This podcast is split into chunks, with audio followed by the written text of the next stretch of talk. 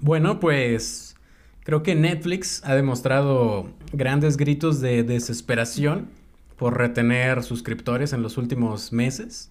Sin duda alguna yo creo que nuestro público sabe en qué problemas está metido Netflix por el momento. Eh, grandes problemas corporativos, grandes problemas laborales. Y sobre todo que están abusando del público, de sus consumidores. Malas decisiones en cuanto a cobrar las cuentas compartidas. Sí, y ya empezó en Sudamérica, güey. Ya empezó en Sudamérica. ah. Empiezan con los más jodidos, güey, no mames. Eso sí es muy... eh, o sea, no lo digo No, no, y es que empezó en... es- fue ilógico. Fue eh, Estados Unidos, Sudamérica y pues esta parte... Sí, seguimos siendo Norteamérica, pero ¿cómo no se brincaron así mejor? Sí, es como cuando HBO Max sacó sus planes para Latinoamérica, a propósito los hizo más baratos porque, o sea, dijo, "Oh, entiendo que... Porque aparte del mercado en Latinoamérica todos tienen o Prime Video o Netflix, dijo. Ajá. Y somos un servicio nuevo, creo que fue en orden de aparición el tercero grande aquí Sí. en Latinoamérica. No, bueno, después de Disney, como el cuarto. Ah, bueno, sí. Sí. Eh, HBO Max lo está haciendo bien, no se preocupen, no va a desaparecer, solo se va a mezclar con Discovery. Sí, o sea, un día van a ver la interfaz un poco diferente, a lo mejor el logo y ya, o sea, Eh, Es- bueno, es cierto que están borrando varias películas y series, eso sí. Es como- es como, ¿te acuerdas cuando eh, HBO Go hizo la transición a HBO Max? Que la primera plataforma era bien tosca para... Eh, No funcionaba, era como Claro Video. sí, güey. o sea, sí estaba bien feilla. Ajá. Claro Video no lo contraten. Bueno, si tienen Telmex ya lo tienen, no lo descarguen, no sirve Claro Video. es una mierda. Pero bueno, eh, Netflix recientemente, hace un par de semanas, quizás tres, no estoy muy seguro, estrenó The Sandman, una serie muy interesante que se basa en una novela gráfica. Eh, ustedes normalmente pues pueden identificar los cómics, pero los cómics cuando tienen una historia quizás más elaborada, eh, mucha escritura, un dibujo pues más artístico. Sí, no, son, son como cómics de autor, la novela gráfica básicamente. Sí, sí, no, no es como que el Capitán América tenga una novela gráfica como tal, podría tenerla, pero, pero no es el propósito de elaborar a, a Capitán América. En cambio con The Sandman, pues eso sí es una novela gráfica. Sí, lo que es de Sandman, Watchmen, em, ¿cómo, cómo se llama el otro? P the, La- P the Last Man o Why, the, Why the Last Man. Why the Last Man. Why the Last Man. O sea, este tipo de cómics que no son, son más underground, como quien dice, Hellblazer, o sea, que Hellblazer incluso tuvo una reedición ya con DC Comics normal, que ya se hizo cómic, o sea, dejó de ser novela gráfica y pues como ya le metían pedos de la Liga de la Justicia Oscura y ahí hay otras intervenciones, dejó de ser lo que un inicio fue, que era novela gráfica. El caso de Sandman, es- ustedes han- en Sandbox no van a encorta- encontrar grapas. eh, Mm, Porque eso ya es decisión editorial. Sí, van a encontrar así los tomos grandotes en pasta dura. Eh, y bueno, a todo esto nos lleva a mencionar a un nombre, el hombre Neil Gaiman. Para los que saben de estos asuntos, pues Neil Gaiman es toda una institución. Sí, está casi a la altura, yo creo, de Alan Moore, de Garth Ennis. Yo lo pondría al mismo nivel de Alan Moore. Sí. Neta. Y, y hasta más arriba que Gar Dennis, yo. Sí, es que Garth Ennis es más de culto, creo yo. Sí, bueno, ahorita ya no tanto, ya como que se puso muy mainstream Garth Ennis The por The. Voice. Ajá. Pero, y bueno, Neil Gaiman también ya es mainstream. Sobre todo con lo más popular como Coraline. Coraline, sí, eh, de que mucha gente, oye, esta película está chida, ¿es de Disney? No. No. ¿Es de Pixar? No. No. ¿Es de Paramount? No. Skydance o DreamWorks. ¿no? Ajá, no, es, es, mira, esta, para empezar, su origen está en una novela gráfica, precisamente. No sé si es una novela gráfica o un libro, porque Neil Gaiman también escribe muchos libros. Ah, sí, como el de American Gods, ¿no? Precisamente. Ajá, y, Y The Wild Omen. Ca- The Omen de Wild Cards también es ese güey. Sí, sí, Neil, Neil Gaiman tiene muchísimo material en su haber. Y bueno, pues The Sandman fue como, no su primera obra, pero sí la primera importante en el mundo del cómic. Con el que llegó y puso su reta en la mesa. Eh, ustedes pueden escuchar de fondo muy bajito, eh, le pasamos los micrófonos a una reintroducción de un personaje en este podcast que ya tenía muchos meses sin es que aparecer. teni- ya no teníamos los derechos, güey. Ya, pero los volvemos a comprar. Sí, compramos los derechos de nuevo. por un episodio y le damos la bienvenida a Marco. Bienvenido a este tu casa, tu programa. Espero que no me reintroduzcan nada. no me introduzcan algo para empezar. Saluda a la gente. Eh, buenas tardes, días, noches. Ya se siente extraño el de nuevo estar aquí. Ya tiene un chingo, Sí. güey, que no grabamos contigo. Como que nostalgia, o sea, el llegar aquí al estudio o empezar a abrir las cervezas, el oler los cigarros, o de empezar a preparar todo el capítulo así como que tiene su, su chispa de a huevo. Ya Ustedes han de pensar que sí, ya llegamos y órale a grabar, pero no, llegamos, cotorreamos un rato, bebemos algo para la garganta y ya. Pero se siente muy chingón estar aquí de nuevo y pues qué mejor manera con una adaptación de algo que no he leído, pero que vengo aquí a hablar acerca de alguien que tiene conocimiento de la existencia, pero que la serie fue su primer acercamiento. O sea, también vengo como que en un plan así de desconocimiento acerca de la producción y todo esto. O sea, aquí vengo a aprender más que nada. Ay, Ay, ay. Director técnico. Oye, ¿director técnico o secretario de Relaciones Exteriores? Ándale, exactamente. Yo vengo a aprender aquí. Es que José Mourinho ahora me, me enseñó muchas cosas. Muy bien, muy bien, muy Soy bien. Moriño. Muy bien.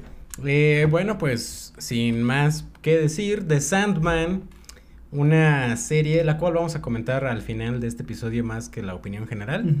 Nos gustaría irles explicando, pues a mí más que nada me gustaría explicarles qué es esta serie. Más que nada, eh, si, si escucharon el capítulo de The Voice, eh, está muy padre porque mucha gente pensaba, pues van a hablar de la nueva temporada. O sea, más eh, van a platicar de Homelander y pues su obsesión por la leche. No, o sea, fue una mezcla ahí. Creo que de, me- de lo que menos hablamos fue de la serie como Ajá, tal. sí. O sea, más platicamos del fenómeno que es The Voice, lo importante que es para la industria de...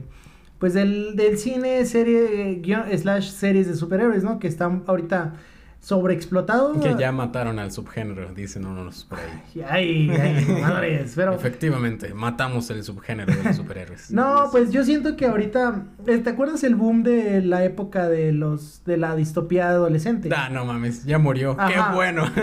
Eh, eso es morir, eso es que un género muera, que de plano dejes de ver en las librerías, porque era un fenómeno que tú ibas a una librería divergente, Miss Runner, Harry Potter. Harry Potter. Sí, Harry Sí. Potter es distopía adolescente. O sea, era, era ver eso y pues ya eh, llegas a una librería y es como el de Willy Rex, ¿no? Un pedo, ese ya lleva años ahí. Sí, Willy Rex no va a salir del mercado por las próximas décadas. Y digo, eso es que muera un género, en cambio el de superhéroes, más que nada, yo creo que sí se vale decir que sí son mainstream. Cuando empezó el universo de Marvel, vaya, cuando estaban las películas de DC, por ejemplo, de la trilogía de Nolan, pues era, ah, sí, superhéroes, pero pues no esperábamos ver 25 películas para entender una nueva serie. O sea, sí. Eso sí ya está muy pasado de lanza. Eso yo creo que es lo que está muy, a lo mejor... Agotando. Sí, no, no se está agotando porque aún quedan un chingo No, de historias. agotando al público. Está agotando al público, eh, sí, o sea, está... Sí. Creo que The Sandman es un ejemplo de lo que debe de ser un buen contenido de este tipo. Sí, o una propuesta diferente. Ajá, más o menos así como lo ha manejado The Voice. Ajá, ándale. Más o menos. decir que Marvel es como un desierto y The Voice es de esos pequeños oasis que te encuentras así como para otra vez agarrar No, energía. más bien la comparación sería, eh, Marvel es una playota, güey. Que tú llegas y hay agua por todos lados. Y ya Ajá. está. Y en cambio de The Voice, eh, The Sandman es como ir en el desierto, como dices tú, y te encuentras un oasis. Valoras lo que, te- lo que tienes. Muy bien, muy bien. Pues entonces me gustaría platicarles. Ahí perdonen los ruidos de producción, que los micrófonos no son muy adaptables, que digamos. Eh, o sea, no producción o tú, o sea, Ah. producción los micrófonos. Oh, no. Eh, bueno, es una serie, en primer lugar, hay que decirlo. Cuando hablamos de series, hay que mencionar que el papel de los productores es muy importante. En las películas también, de hecho ya lo estoy empezando a hacer, eh, mencionar a los productores. Pero en las series es el pilar fundamental, no tanto los directores, porque puede cambiar la visión de un episodio a otro. Pero lo que engloba al desarrollo de una serie es de los productores.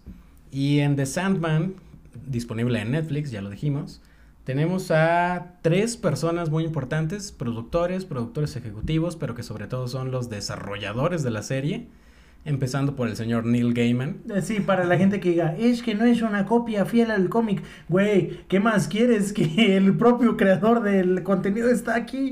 Y esté supervisando aparte. Neil Gaiman no es el showrunner, pero sí es un productor, desarrollador de la serie. Entonces, él dijo, pues sobres, es de lo que les voy a platicar un poquito más adelante. Pero por mientras, bueno, Neil Gaiman lo pueden conocer por American Gods, que también es una serie hoy en día, digamos, popular. Quizás no muy famosa, quizás no muy exitosa. Sí, eh, pero es que te- no es como que creo en su momento se le hizo un- una campaña de marketing buena, Ajá, pero... La primera temporada. Ajá, pero luego ya es como, ah, pues ahí está, o sea, si la quieres ver. Sí, aquí en Latinoamérica se manejó como que es original de Prime Video, pero no es cierto. No. Es de Stars, no de Star Plus, es de Stars. Eh, pero ahí Nate Gaiman, pues es el creador y el productor también de la serie. Tiene otra muy interesante en Prime Video que se llama Good Omens. Es del 2019, nada más tiene una temporada. Eh, la historia va más o menos así de que un ángel y un diablo, pues como que tienen ahí una amistad, una relación bromance. la verdad no la he visto, pero se ve, se ve chidita. Good Omens. ¿Y qué va a hacer el señor Neil Gaiman próximamente? Tiene por ahí los proyectos, estamos hablando de televisión nada más, ¿verdad? Eh, tiene Anansi Boys, una serie de televisión limitada que es como un spin-off de American Gods. Ya está en postproducción, se va a estrenar en los próximos meses. Eh, los hijos de Anansi, la verdad no he visto American Gods completa, entonces no sé quién es Anansi, pero es un, es un personaje de ahí de American Sale en la Gods. última temporada que es más reciente, ¿no? Probablemente. Yo creo que sí. Y también está elaborando eh, una serie o una película, no estoy muy seguro, de The Graveyard Book, el libro del cementerio. Es otro libro de Neil Gaiman y también va a haber una serie o película, no estoy muy seguro.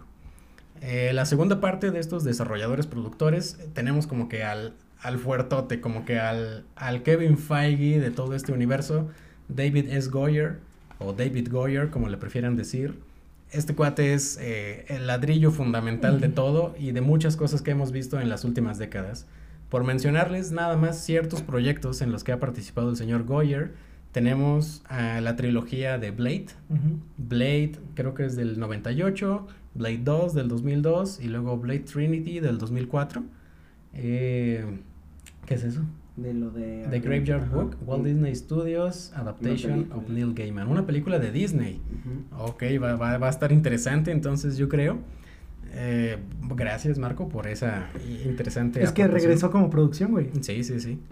Eh, entonces, pues, les, les platicaba de David S. Goyer. Tiene la trilogía de Blade. Tiene la original y la secuela de Ghost Rider.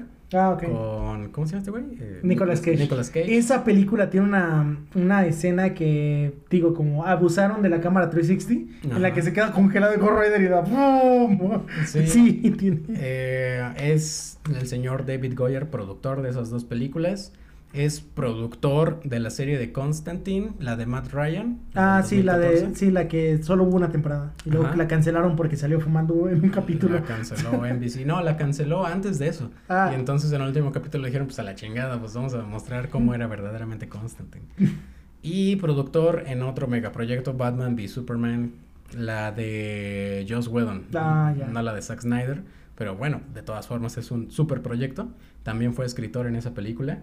Además, el señor David Goyer escribió la trilogía de Batman de Christopher Nolan. Ah, ok. Las tres chingoncísimas películas que yo creo que todo el mundo recuerda. También escribió Man of Steel del 2013 con Henry Cavill. Y en sus futuros proyectos está a estrenarse una película de Hellraiser. Ah, sí, una nueva, ¿no? Mm. Que creo que va a ser una mujer, ¿no? La nueva Sí, va a ser una mujer, la Sí. nueva Hellraiser. Se va a estrenar esta película el 7 de octubre de este año. De Hellraiser es Pinhead, ¿verdad? Pinhead, Ajá, ajá. Pinhead. sí. Ajá. Sí. El cubo.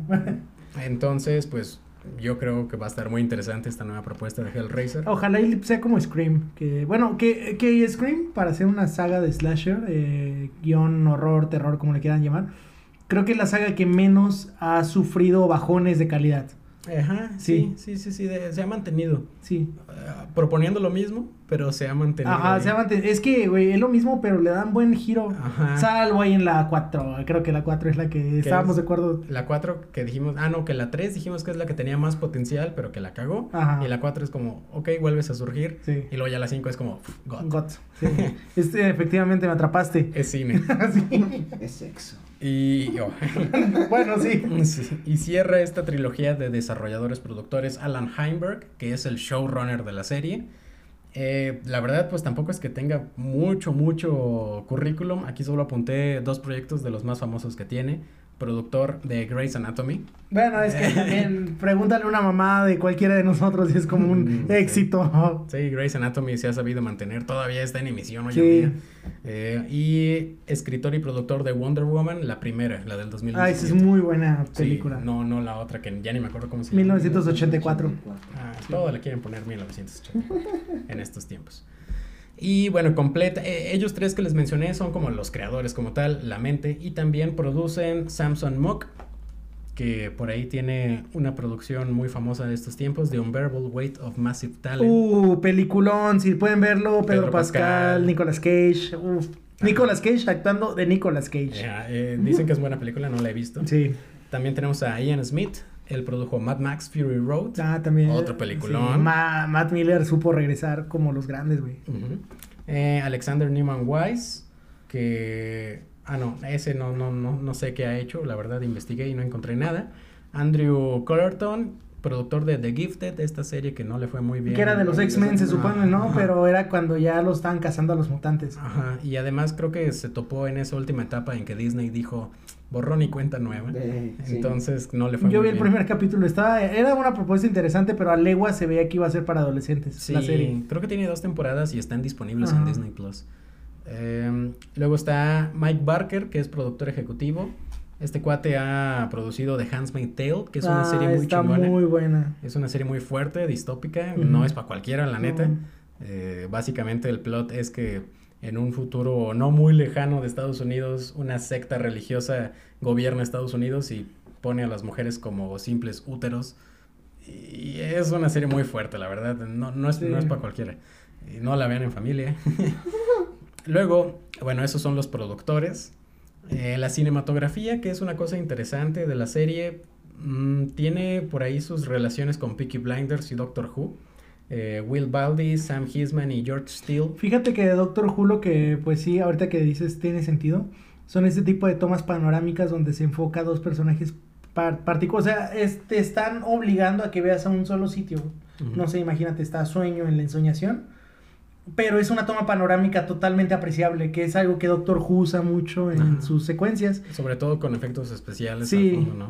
Y de Peaky Blinders, pues yo creo que todos los clo es- no que son como semi close-ups en los que ves como medio cuerpo, escenas de pláticas y todo, sí parece Thomas Shelby ahí hablando con alguien. Ajá. Eh, eh, estos tres cuates son los que se encargan durante toda la serie de, de hacer la fotografía, el manejo de cámaras, lo que vemos tal cual en los episodios.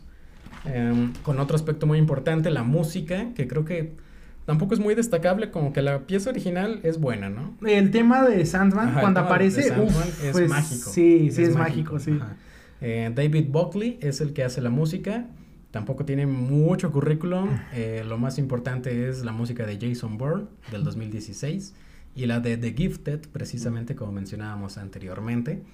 Eh, no hace mucha música, pero pues ahí está. ¿no? Ahí está. Ah, ese tema ya está en mi playlist de, de Sí. música geek, güey. El tema original de The Sandman es muy bueno. Lo demás, no recuerdo ningún otro tema. No, no, incluso yo esperaba que Constantine tuviera un tema fuerte, güey, porque es Constantine, pero Ajá. no, o sea, Y como mencionábamos antes de grabar, eh, creo que Neil Gaiman tomó muchas decisiones al respecto de no darle mucha importancia a otros personajes populares porque es como de, a ver, la serie es de Sandman, no de John Constantine o de Doctor Destiny. Ajá. Entonces, mejor centrémonos en Sandman y punto. Que de hecho tampoco es como que tenga muchos episodios que se centren tal cual en Sandman. no, de hecho, Sandman es eh, reparto coral Ajá. junto a eh, ahí a la segun- en el segundo arco grande de En la el serie. segundo arco lo, lo relegan bastante. Sí, y ya toma relevancia en el capítulo extra que nos dieron. Sí, o sea, ya ahí pasa a ser como que Sí, o en el último episodio del arco principal, en el 10, es como que su episodio más importante. Pero bueno, eh, cerrando ya con esta ficha técnica, los protagonistas tenemos que Dream o Sueño o Morfeo es Tom Storridge, es un cuate que principalmente ha hecho películas de comedia romántica o románticas. eh, veo por qué, pues porque está guapetón el muchacho, la verdad, hay que ser honestos. Y- Pero ya, o sea, no apunté ninguna película ni nada en lo que haya participado él porque, pues no manches, es Tom Storridge. Yo creo que a partir de aquí va a empezar a ser popular. Sí, sí, no es el que yo no me lo imaginaba ahí, o sea, se- hay que reconocer que es de buen parecer el hombre, pero Mm. pero yo no me lo imaginaba en una comedia romántica, me lo imaginaba a lo mejor en así de Teen Wolf, güey, o en tipo de estas, ¿no? Que es el, el, el metalerito que no le hace caso a nadie. Sí, es que sí tiene esa impresión, sobre todo con la caracterización de Dream. Eh, también por ahí, el segundo personaje popular y que es como que el villano principal de toda la serie es Boyd Holbrook, interpretando a The Corinthian o El Corintio. Este cuate sí es muy popular. Eh, interpretó a Pierce en Logan, del 2017, Mm. que es que como el malo al principio. Ajá, que no es el malo malo, pero él es el malo del principio. Queen McKenna en The Predator. ¿Se acuerdan del protagonista de The Predator? Esa película muy mala, de comedia. Sí, es él. es él, Solo que es que aquí te das cuenta que los ojos sí le dan mucha mucha personalidad a alguien. A alguien. Porque aquí, como trae lentes oscuros todo el rato, no parece, güey. Y es el protagonista en Narcos, Steve Murphy, es el agente Ah, no, Murphy. Él, el protagonista de Narcos, la serie de Netflix, Ajá. es este cuate del Corintio. Sí, sé que no se parece mucho, es lo que cambia la personalidad de un sombrero o unos lentes. Sí, unos Pero- ojitos, ajá. unos dientitos. Es él, ajá, Steve Murphy.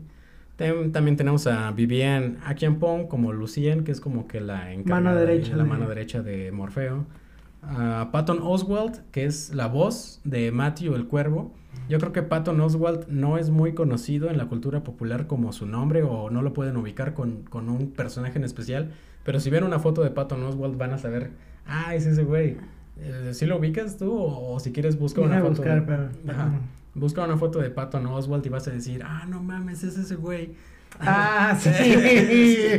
Enséñale Marquito la foto. El luego, güey.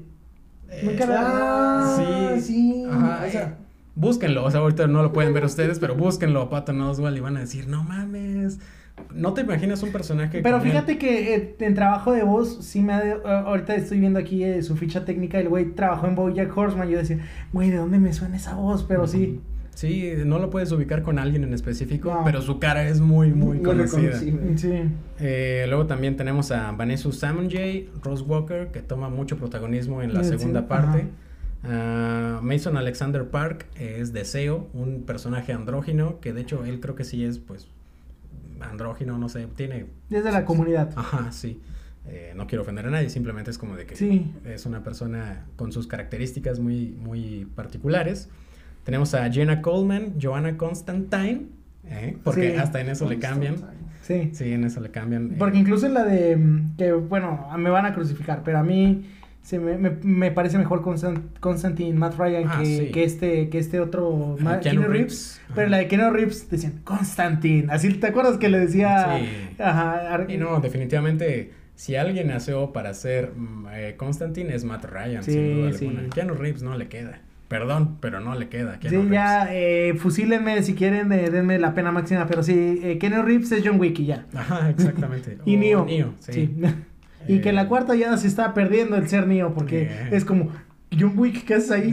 Así. Córtate el pelo, güey, no. Eh, ok, también tenemos a una persona muy, muy importante que yo creo que sí la van a ubicar. Fans de la cultura popular, Gwendolyn Christie.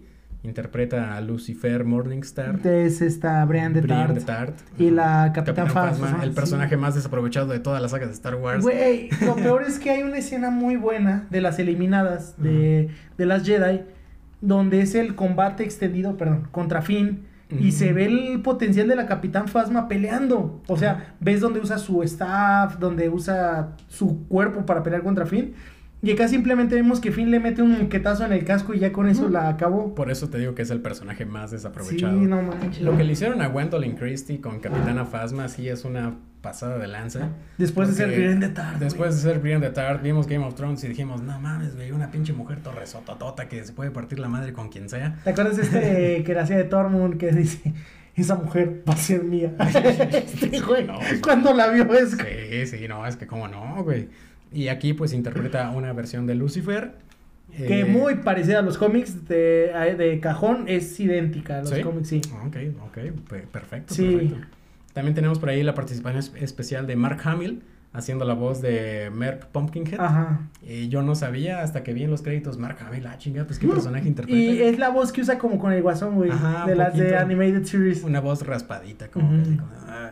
Aparte, es como dices tú, es participación especial porque queda a lo mucho tres capítulos. Tres capítulos y solo su voz. Ajá. Entonces es difícil de ubicar a Mark Hamill. Oye, qué dato chistoso. Ahorita pues yo creo que desde que empezaron a, a, a moquetear esta pobre serie, ahorita, Lucien, hace cuenta que en los cómics te lo ponen como un hombre blanco, con los piquitos así, pelón, o sea, es, ajá, y ta- con las orejas y las tiene así, es como un elfito, ¿no? Y pues acá es como, tiene las orejas así élficas, y yo digo como, Lucien, a mí me pareció más de las dos adaptaciones, una la vi en un, la leí en un día y la otra la, la vi durante dos semanas, así tranquilamente. Lucien de la serie es mucho mejor que la de los cómics porque no toma la relevancia que toma en la serie, güey. Ah, sí, es que por el giro que le dan a la serie en este, en este arco, sí es como de que el dios redimiéndose, Sí. volviéndose más humano, notando a los demás. Entonces Lucien cobra mucha importancia ahí. Sí. Eh, para terminar con el cast importante, porque hay muchos, con el importante tenemos a David Tewells, el profesor Lupin. Eh, neta, yo sí dije, no, este es el profesor Lupin. Sí, y la, la voz es bien característica porque habla igual de tranquilo que el profesor Lupin. Ajá, pero es que ya se ve más viejito. Sí, sí. El profesor Lupin se veía viejito, pero es que acá aparte el, Está peloncito. Ajá, está peloncito. Anda en bata, güey. Ah, sí, o sea, es como No sí, sí me dolió como de, no, mames, ¿hace cuánto fueron las películas de Harry Potter, güey? sí. Y Doctor Destiny es un personaje importante en el lore, al menos de la Justice League Dark. Ajá, aquí no lo ponen tanto como Doctor Destiny, nada más como John Dee, el Ajá. hijo de Roderick Borges, que por cierto, Roderick Borges es el hombre más rico de Westeros. Sí, sí. Tywin Lannister, otro personaje de Game Charles. Dance es un actorazo que, de hecho, si tú buscas películas de él, tiene películas muy buenas, muy famosas, pero de los 60, güey. Sí, es Sí, no o sea, él dejó de actuar buena parte del tiempo y, Y revivió con Juego de Sí, Tronos. güey. Ajá. El hombre más rico de Westeros, el patriarca de, Lannis, de los Lannister, Charles Dance. Roderick Borges solo sale en un capítulo, güey. Y es pero- que Roderick Borges está basado en un güey que era el rival de Aleister Crowley y William Butler. Hazte cuenta que estos güeyes, Aleister Crowley, hubo una época que hubo una guerra mágica, güey. Y eh, ¿sabes en qué consistió? Que ambos mandaron a sus achichincles a cambiarle las chapas de la de donde se reunían los otros, güey. Ah, Y decían, es que con hechizos hicimos que ya no pudieran entrar a donde entrar. No, no. Solo Sí. cambié las chapas. no, bueno. Ok, bueno. Pero lo interpreta el poderosísimo Charles Dance. Y Sí. con eso me convenció bastante. Desde el primer momento de la serie dije, no mames, güey, Tywin Lannister. ¿qué hace aquí? Eh, pero bueno, También un poco desaprovechado, creo yo. Pero bueno, es que No, ya leyendo el cómic. no es das- desaprovechado, es su papel. Por eso, pero de este Roderick Borges yo pensé que iba a tener más relevancia. Y cuando leí esto, el sueño de los justos y ya, adiós a Roderick Borges. Sí, tal cual. Eh, ok, ¿cómo nace la idea de hacer una serie de The Sandman? Pues no nace siendo una serie, nace siendo antes la intención de hacer una película y nace siendo antes pues la novela gráfica de Neil Gaiman, publicada de 1989 a 1996, duró bastante tiempo, mucho, mucho tiempo eh, en publicación. Entonces, como comentaba, pues sí, una serie de cómics que se publicó durante bastante tiempo en la última década del siglo pasado, pero muy rápido cobró relevancia y popularidad. Se publica a partir del 89 y en el 91 Warner Bros. dice, pues hay que hacer una película, güey. O sea, pasaron dos años Va a y... pegar. Sí, güey. Es que Warner Brothers, güey, noventas, eh, dos miles, era el güey que en Coca decía, vamos a poner un negocio, güey. O sea, es ese. No, sí, güey. Güey que en el Quijote decía que vamos a rentar. Eh, sí, hay que poner un bar, güey. Eh, eh, sí, eh, para los que no sepan, The Sandman fue publicada bajo el sello de Vértigo, que es la editorial de DC Comics, o sea, Warner Bros. para Sí, no, y la compró DC Comics. Ajá. Era una editorial independiente estilo Dark Horse Comics, eh, que pues se sostenía ahí- por ahí y luego DC Comics dice, güey, estás usando a mis personajes, no mames, Sí, te voy a, te voy a comprar. ya te voy a dejar de perder dinero, voy a, invertir en ti. Entonces, Warner Bros. era, a final de cuentas, el dueño de Sandman. Y AT&T. Bueno, AT&T ya es en estas últimas décadas. Pero pues sí, más o menos nace así. Desde el 91 hay intenciones de hacer una película. No manches. Nunca se pudo hasta ahorita, güey. o sea, imagínate. Y había tentativa de cast, como la otra vez que me platicaste de The Voice. Ah, bastante, güey. No, de cast no. De proyectos, güey. Porque Ah. nunca salió del proyecto. güey. Ah, es que salió, yo- yo güey. quería que me dijeran- de la. Yo quería que me dijeran de que en 2015, güey, iba a haber una... Ah, no, sí, Y sí. Adam Driver iba a ser sueño. Sí hay una propuesta de cast, Ah, güey. ok. Ahorita Ah. me acordé, güey. No la veas, güey. No, Ah, no creo que la alcances a ver porque apunté esto muy en chiquito para ahorrar espacio. ok. eh, en el 91 Warner Bros. dijo hay que hacer una película. Neil Gaiman dijo, no, güey, la neta no me late, güey. Luego, luego, güey. Y pues bueno, así quedó. Pasaron cinco años y en el 96 ahora sí dicen, güey, me vale madres, güey, voy a intentar hacer una película de The Sandman. Eso dijo Warner Bros. Y dijo Neil Gaiman, está bien, güey, a ver, ¿qué propuestas tienes en mente? Y entonces contra- contratan a Roger Avery para director de una película, con Ted Elliott y Terry Rossio como escritores. Eh, solo como pequeño background, Roger Avery no ha dirigido nada, nada glorioso, eh, pero sí ha participado en escrituras de partes de películas de Quentin Tarantino. Ok. Por ejemplo, en Pulp Fiction, él escribió todo lo que dice el güey del radio, Ah. ¿sí? Eh, ah, no, en, en Reservoir Dogs. Sí, que es de que. The Special of Ajá. KG. Sí. Sí, en Reservoir Dogs él escribió lo que dice el güey del radio y en Pulp Fiction él fue el que dijo, pues hay que dividir las historias así. Ah. y nada más. Todo lo demás sí lo hace Quentin Tarantino por su propia cuenta. Y Ted Elliott y Terry Rossio sí han escrito cosas que a huevo van a ubicar, como Aladdin de 1992, Ok. Shrek del 2001 Ojo. Somebody Tone. y Piratas del Caribe, la trilogía original. güey. Ok. O sea, estos güeyes sí traen escritura muy infantil, Pero pero, traen. pero traen escritura. Pero es que si te das cuenta, incluso hasta de Sandman podría muy retorcidamente ser algo más infantil. Muy retorcidamente, quitándole muchas cosas. Sí. Pero sí. Ajá. Porque yo creo que en esta época había como que la imagen de, pues es un cómic, güey, es para niños. Pero, pero no, realmente no era para niños. Entonces lo que hacían estos escritores, Elliot y Rossio, al principio fue, pues hay que mezclar los dos primeros arcos argumentales, Preludes and Nocturnes y The Doll's House, y hay que hacerlo en una película, güey. Desde aquí surgió esa idea. Imagínate, güey, desde 1996 traen la idea de mezclar estos dos arcos para hacer una película y que terminó siendo una serie, una temporada completa. Eh, dijeron, ok, Gaiman dijo, sobres, me parece muy, muy chido la idea que traen ustedes. Ahora sí jalo. Ahora sí, jalo.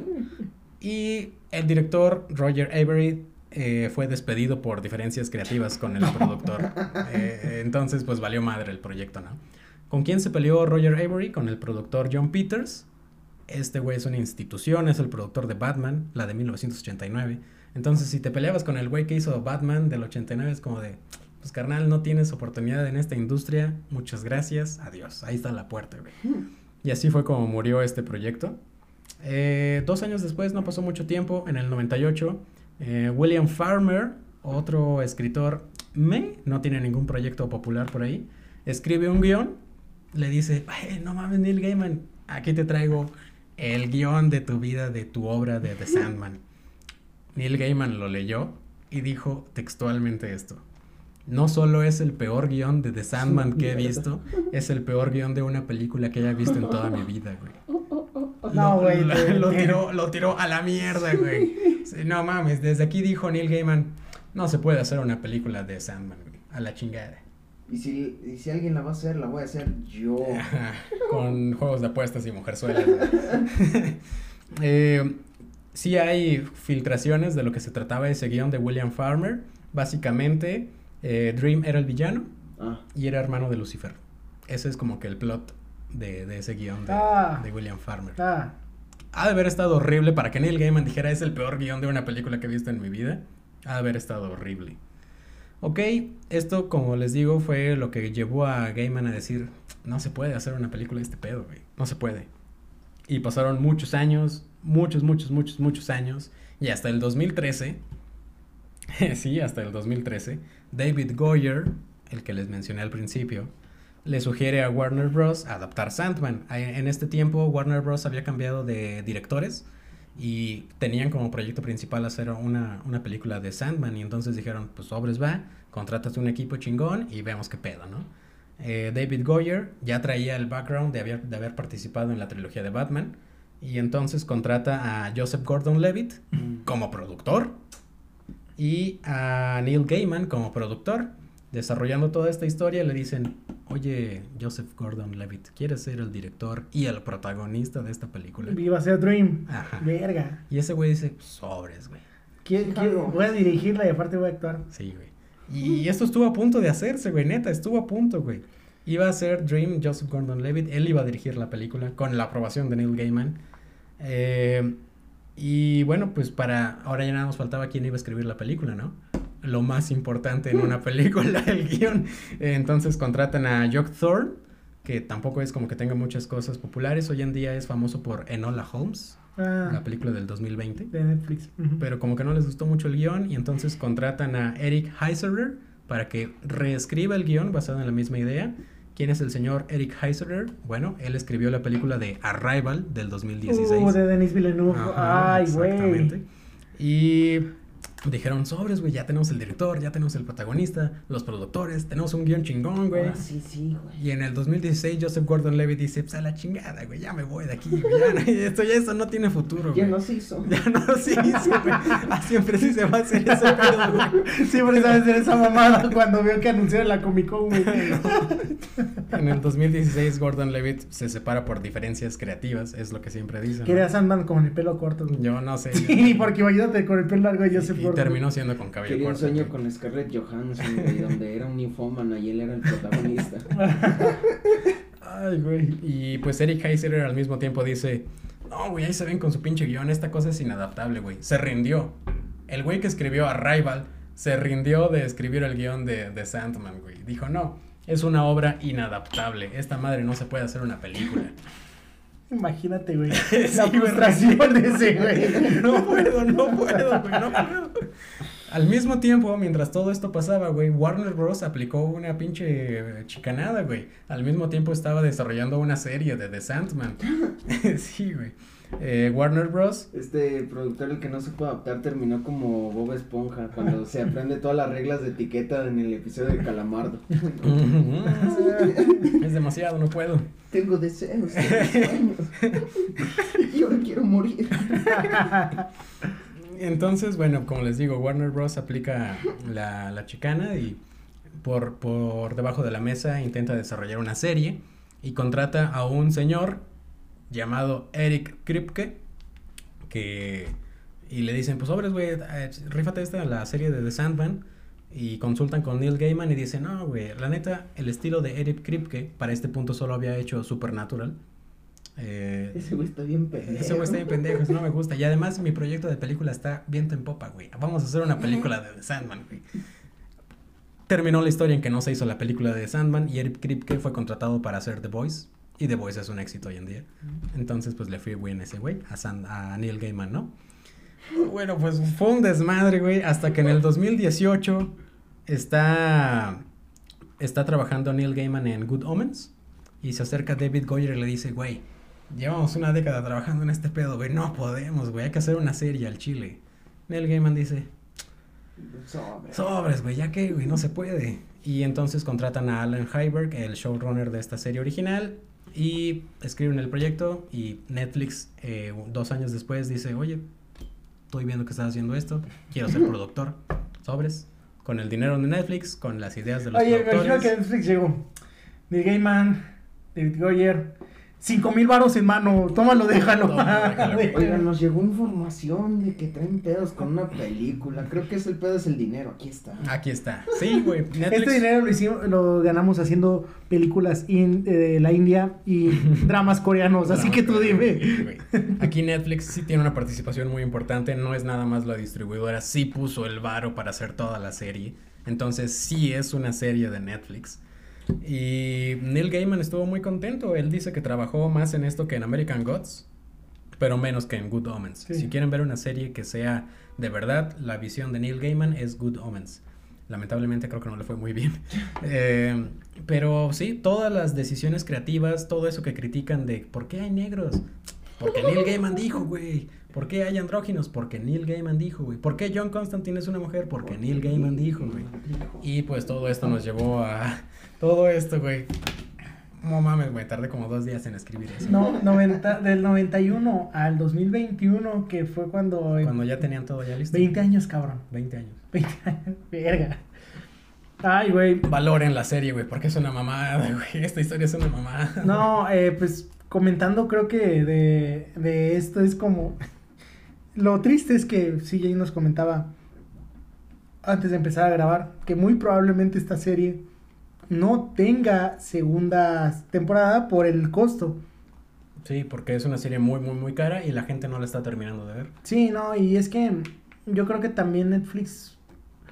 Bueno, es que para que una serie pegue hoy en día debes de traer un hype bien cabrón como House of Dragon o Better Call Saul.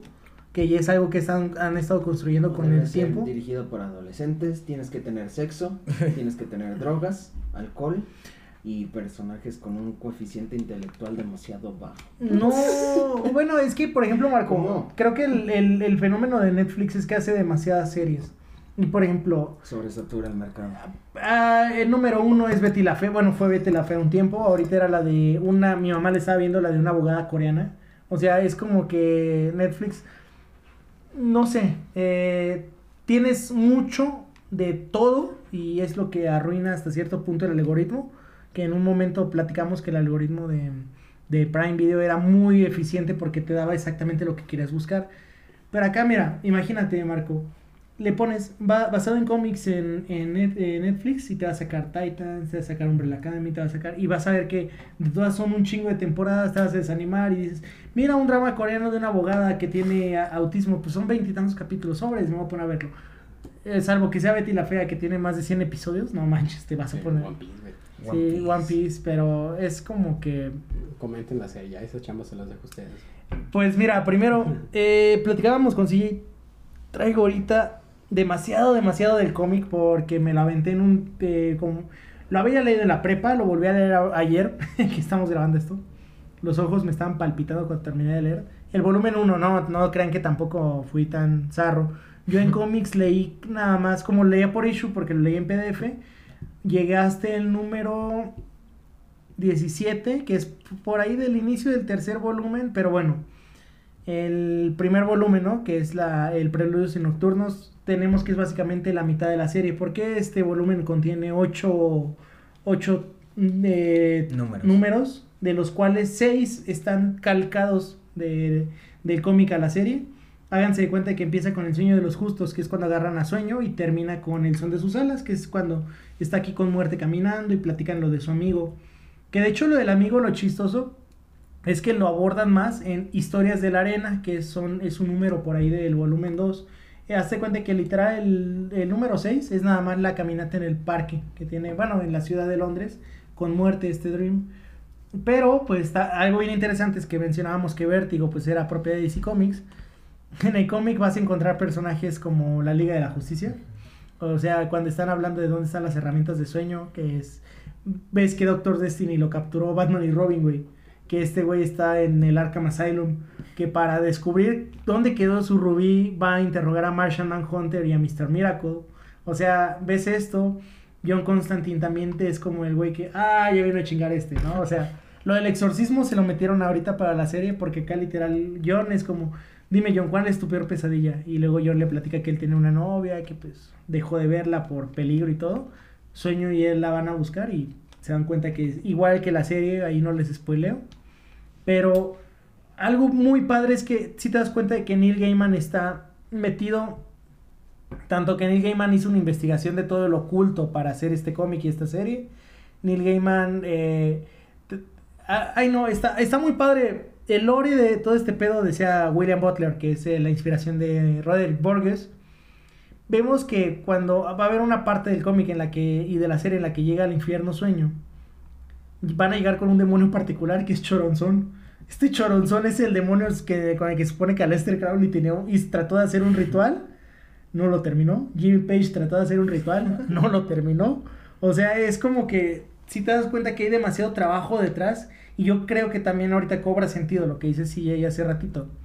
20 años, imagínate tu obra magna, tu magnus opus que en los cómics que pues yo creo que para el señor Gaiman sí es de Sandman y digas como tardé tanto en hacer esta chingadera. O sea, no Para- es como que tardé tanto, sino que precisamente como es tu obra magna, como que le tiene un cariño especial. O sea, no se la vas a soltar a cualquiera para que haga cualquier madre. O es sea, como Taika Waititi que llega, llevo seis años en esta película, güey. deme Sandman. Yo le hago un hitazo, jefe.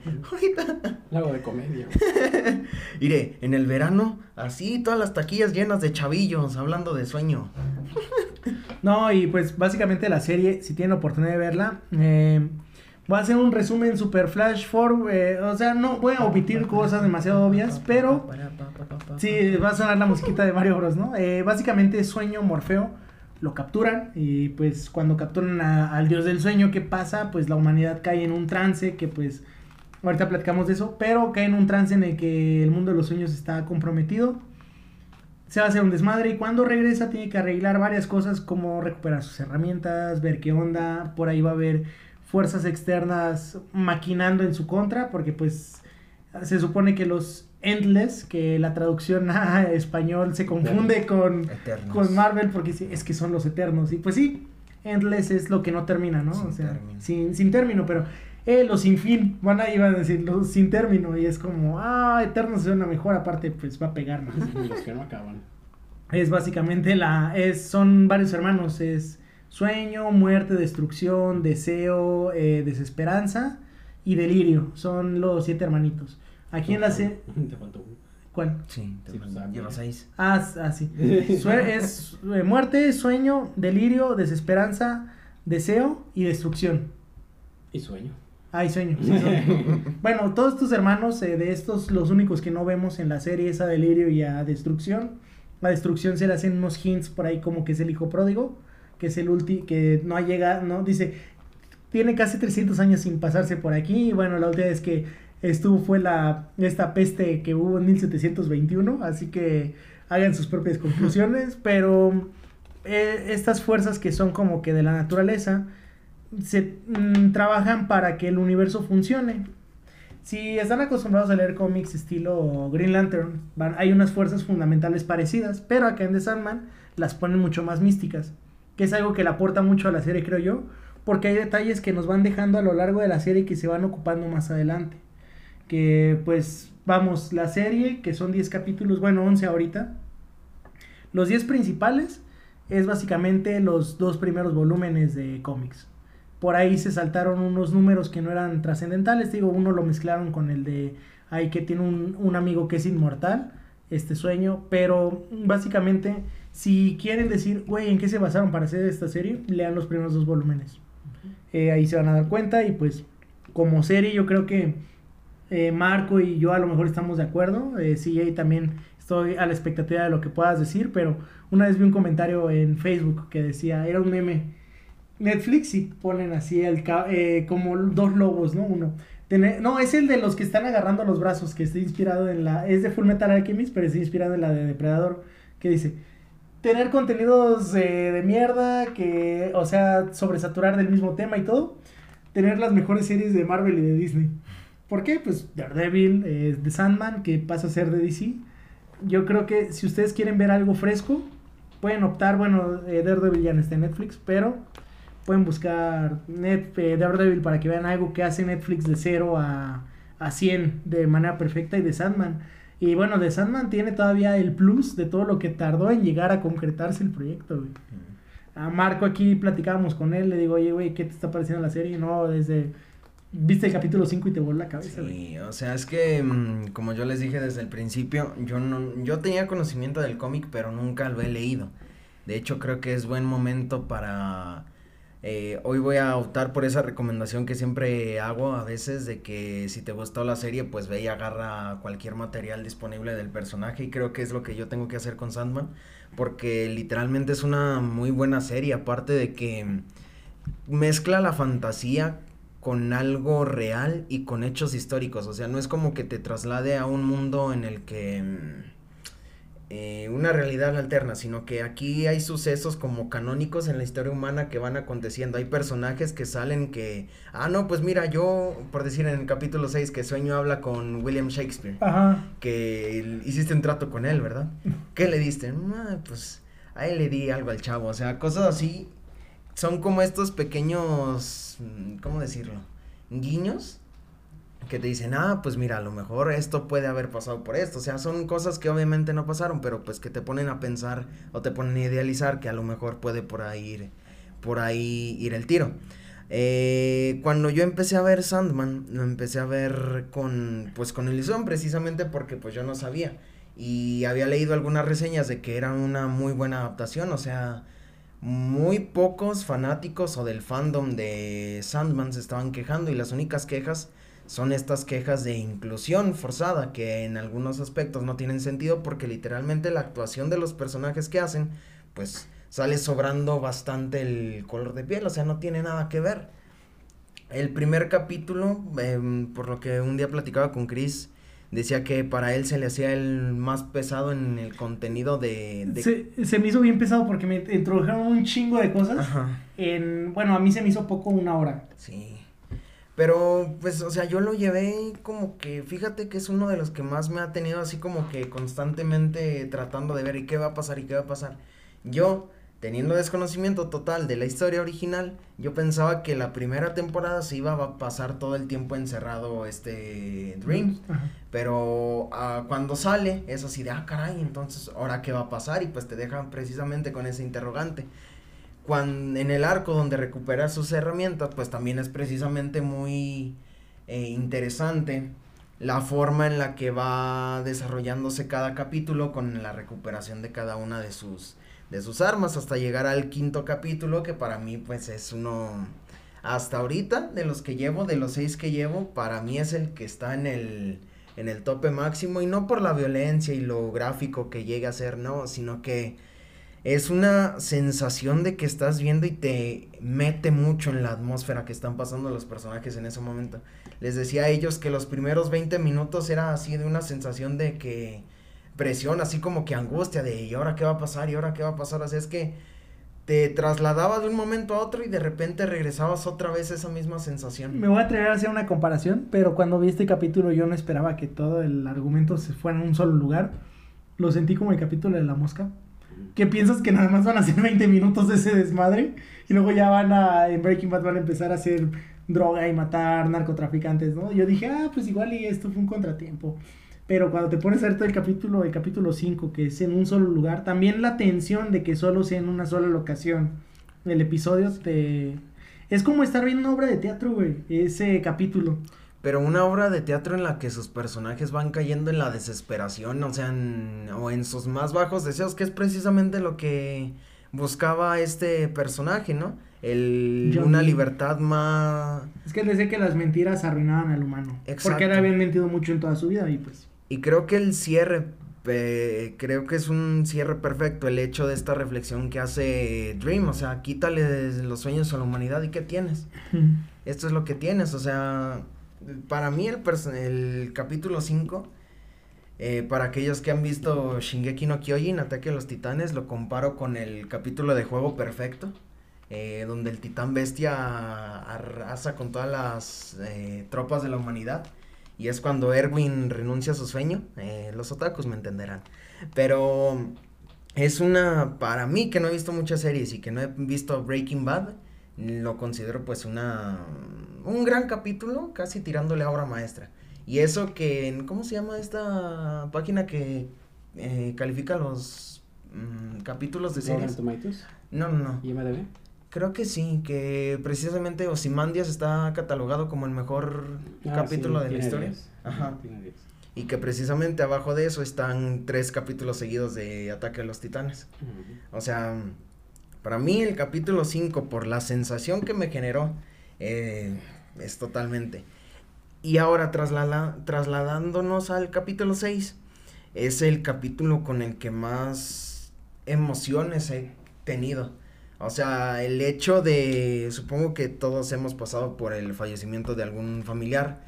O sea, el hecho de ver cómo esta, como muerte, que yo en un principio pensaba que era el villano principal del cómic, que, que, pues qué gran error tuve, ¿no? O sea, literalmente ves la paz que tienen estos, mm, los personajes que se presentan. Y pues tú esperas que algunos de tus familiares hayan tenido precisamente esta paz, esta aceptación de, ok, pues ya, ya es hora de irnos, ¿no?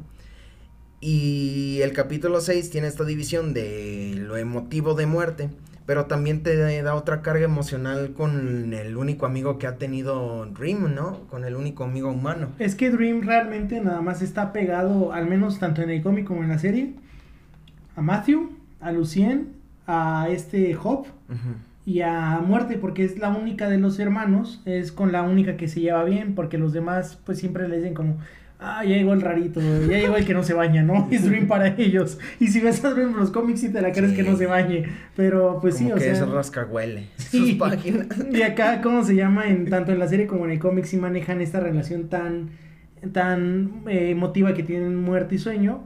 Porque luego le dice como, ¿sabes? Cuando me capturaron te estaban buscando a ti. Sí. Sí, o sea, y luego imagínate muerte, ¿cómo pudo haber manejado eso? Sí, yo sabía eso, le dice. ¿Y por qué nunca acudiste a mi rescate? Y bueno, ahí tiene. No podía dejar de chambear, le dice. Perdón, ahí un sapito. Sí, no, pero sí, o sea, creo que precisamente estos capítulos que son a los que voy, a lo mejor ya cuando vea el 7 hasta el 11 cambie mi perspectiva. Cuando veas el de Collectors, a ti que te gusta todo lo de True Crime y leyendas legendarias, vas a estar que te, que te vas. te- te- No, pero para mí el 5 sí es el mejorcito. Y pues, o sea, no entiendo el punto de que a lo mejor a algunas personas dejen de ver la serie en el capítulo 1 porque como Chris dice, sí es mucha acumulación de información, pero de verdad denle una oportunidad a la serie. Se los digo yo que soy fanático de los cómics, que nunca había leído la obra, pero me, me está encantando hasta lo que llevo hasta este punto de la serie. Y eso que no soy mucho de series. Y eso que soy mexicano. Bueno, sí, como dice Marquito, pues él es fanático de lo sensual. Él tiene una foto mía. Secreto. pa. Eh, pues sí, es, en mi opinión es una muy buena serie. Si yo fuera productor de la serie, yo creo que no hubiera tomado la decisión de adaptar dos arcos completamente diferentes en una misma temporada. Eso sí como que no me agradó mucho que digamos. Lo único que sí a mí me encantó de la serie es que cómo maneja esto. Un amigo nos platicaba, hay un Patreon de los que tenemos aquí, de que Mandalorian lo que le gustaba era que era como Star Trek, la serie viejita, que cada mm, capítulo era una historia independiente, ¿no?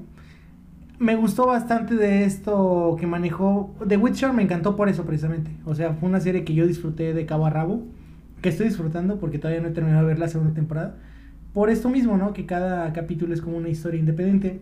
De Sandman, a diferencia de Umbrella Academy, que sí te va concadenando eventos, a diferencia de Titans, que te va concadenando eventos, es como que es un respiro porque a pesar, yo me atreveré a decir que si una persona llega, sienta contigo en el capítulo 5 o en el capítulo 6, simplemente con que identifique a los personajes que están en pantalla, no tiene que saber del background, salvo a los minutos finales de cada capítulo, que es cuando te recuerdan que hay un arco más grande.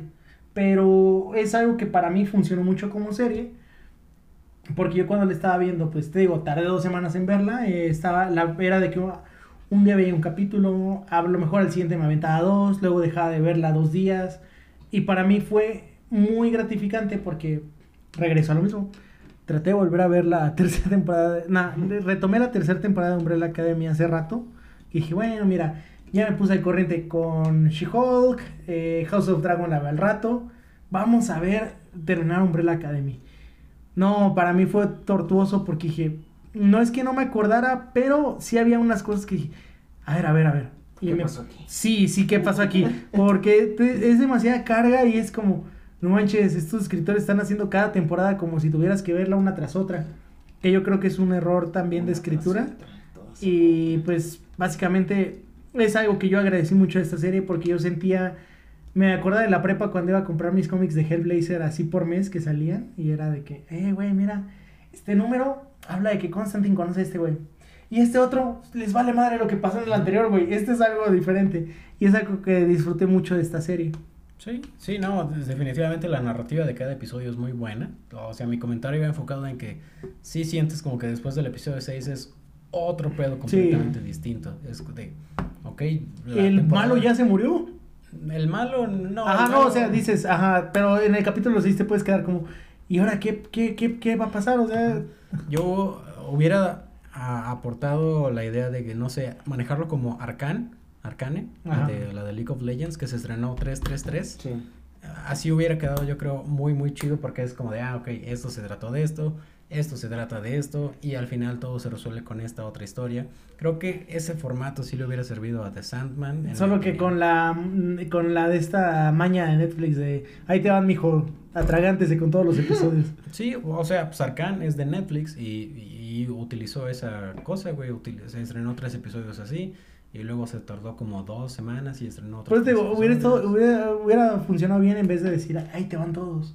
Ujú. O como una temporada 1 parte 1, temporada 1 parte 2. Exactamente, Sí. sí, sí, sí. Eh, eso hubiera sido mejor, o sea, no es que sea mala la serie, solo es como de que no se siente como una temporada y ahí dice temporada 1. Incluso con el capítulo que nos dieron el 11 también te llegas a lo mismo y dices, Ah, bueno, sí, pero eso sí Ajá. se entiende, es un bonus. Ajá, es un bonus track, ajá, sí. sí, Eso sí es como de, ah, ok. Es un lado B. Ajá. De hecho, sí estaba planeado así desde el principio, entonces tampoco es de que la hayan regado. Eh, ojalá haya una temporada 2, o sea, sí, neta, neta, ojalá. Por eso es que desde aquí, desde ya lo sabías, los animamos a que vean y terminen la serie. Sí, no, denle una oportunidad de verla completa. O sea, creo que para, yo sé que hay gente que escucha este podcast que ya vio Betty la Fea. No te estamos pidiendo nada del otro mundo, carnal. Sí, te va a gustar, te va a gustar. Y además es que es una historia muy bonita Sí. desde cualquier punto. ¿Te gusta la fantasía? Ahí está, güey. ¿Te gustan los asesinos seriales? Ahí está, güey. No, y es, es como que ves lo mejor de y lo peor de la humanidad en esta serie. Captura mu- mucho la esencia de lo que es ser humano porque básicamente Dream o Sueño no está consciente de- al 100% de cómo son los humanos. Sí, y se trata también en base a eso, de que cómo Morfeo se va transformando cada vez en un ser más mm, humano, amoroso, Sí. ¿no? Hay un eh, plot hole más o menos por ahí, porque después de ver el episodio 6 dices, ah, güey, por fin entendió el valor de la amistad, güey. Y después es como de, se vuelve a comportar todo autoritario, es como, espérate, pues que no aprendiste nada en ese momento, güey. Sí. Pero fuera de eso, está muy chingona la serie. Muy, muy chingona. Véanla, está en Netflix y pues ya, yo creo que ahí muere, ¿no? Sí, capítulo larguito, vale la pena, así que pues dense denso. Eh, esperemos que les guste de Sandman, ahí pónganos qué les está pareciendo, qué les pareció. Eh, recomienden con sus amigos. Eh, güey, no quieres ver un capítulo de hora, pero sí puedes escuchar un podcast en una hora en lo que haces otras cosas, pon este, güey. Y ya te animas a ver qué onda. Em, por el momento, pues ahí tenemos pendiente She-Hulk, tenemos pendiente House of Dragon, tenemos ahí contenido para rato, así que... Sí, sí, sí. Y eh, pues bueno, pues muchas gracias, Marco. Ah, no, no, no, muchas gracias a ustedes de nuevo por la invitación. eh, ya, como les dije, una experiencia mm, más bien como algo nostálgico el volver a estar aquí de nuevo viéndoles las caras a estos dos hombres tan, Bellos. tan varoniles. Gracias. Y pues nosotros nos escuchamos la próxima semana en... Ya lo sabías.